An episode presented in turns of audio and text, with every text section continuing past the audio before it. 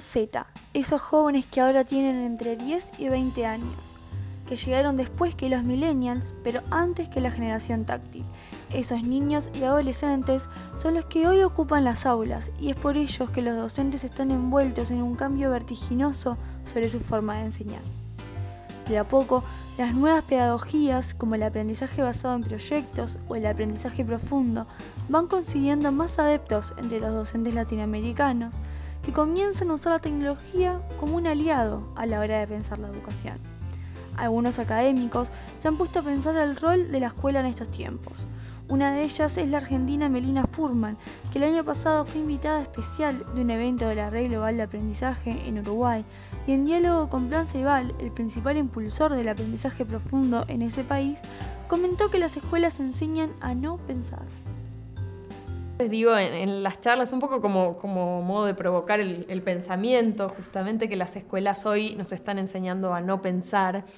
Y no es para generalizar a todas las escuelas, hay, hay realmente escuelas que están haciendo cosas maravillosas, pero lo que yo veo y muchos investigadores vemos a nivel más sistémico en toda Latinoamérica es que Hoy todavía buena parte del trabajo en el aula está enfocado en que los chicos, los chiquilines puedan reproducir información fáctica, hechos, datos, definiciones, recordar cosas, y que, y que cuando la balanza está inclinada hacia ese lado en detrimento de capacidades de pensamiento más complejo, como poder debatir, poder argumentar, poder relacionar, resolver problemas, en la medida que no enseñemos esas otras grandes capacidades para la vida, eh, vamos a estar generando nuevas generaciones de, reproductores de información que justamente hoy, eh, cuando tenemos Internet al alcance de un clic, es cada vez menos útil. ¿no? Ya es un cliché decirlo, pero hay que hacer un montón de trabajo para que, para que eso deje ser sinónimo de aprender.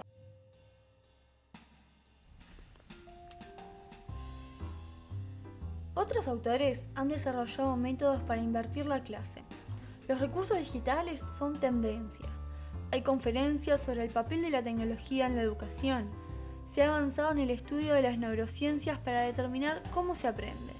Hay investigaciones sobre el rol del arte plástico y de la música en el salón de clase. Se avanza sobre la educación en línea.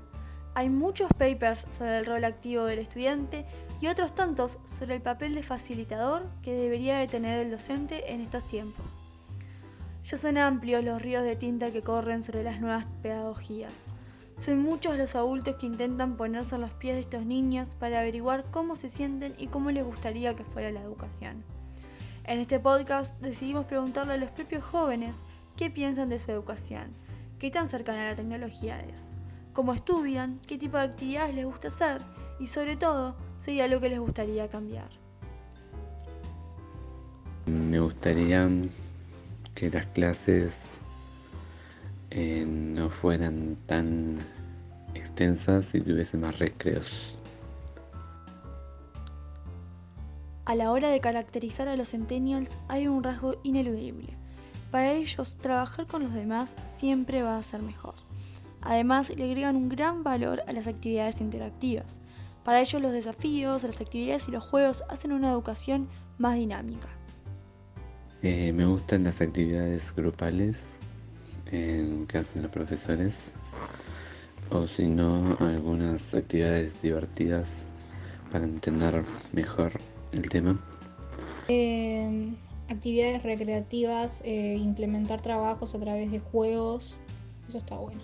me gustan tipo las actividades grupales de, de clase, cuando son tipo hay, armar grupos, hacer algún trabajo. Pero más allá de la pandemia, cuando las clases vuelvan a ser en las escuelas, rodeados de todos los compañeros, los estudiantes reconocen que va a seguir siendo importante incorporar la tecnología. De hecho, comentan que es su principal fuente de información, junto con los viejos y queridos libros. Sobre todo los jóvenes reconocen la importancia de los recursos tecnológicos que los docentes incorporan a diario en clase. Mis profesores usan recursos tecnológicos, sí, eh, cuáles eh, la plataforma Plan Ceibal. Donde busco información, busco en internet, mayoritariamente Wikipedia, pero intento buscar otras fuentes. Eh, mis profesores sí usan recursos tecnológicos, por ejemplo, la plataforma del liceo, que ponen trabajos y esas cosas. Eh, yo busco información en libros y me recomienda algún, algún profesor o si no en internet.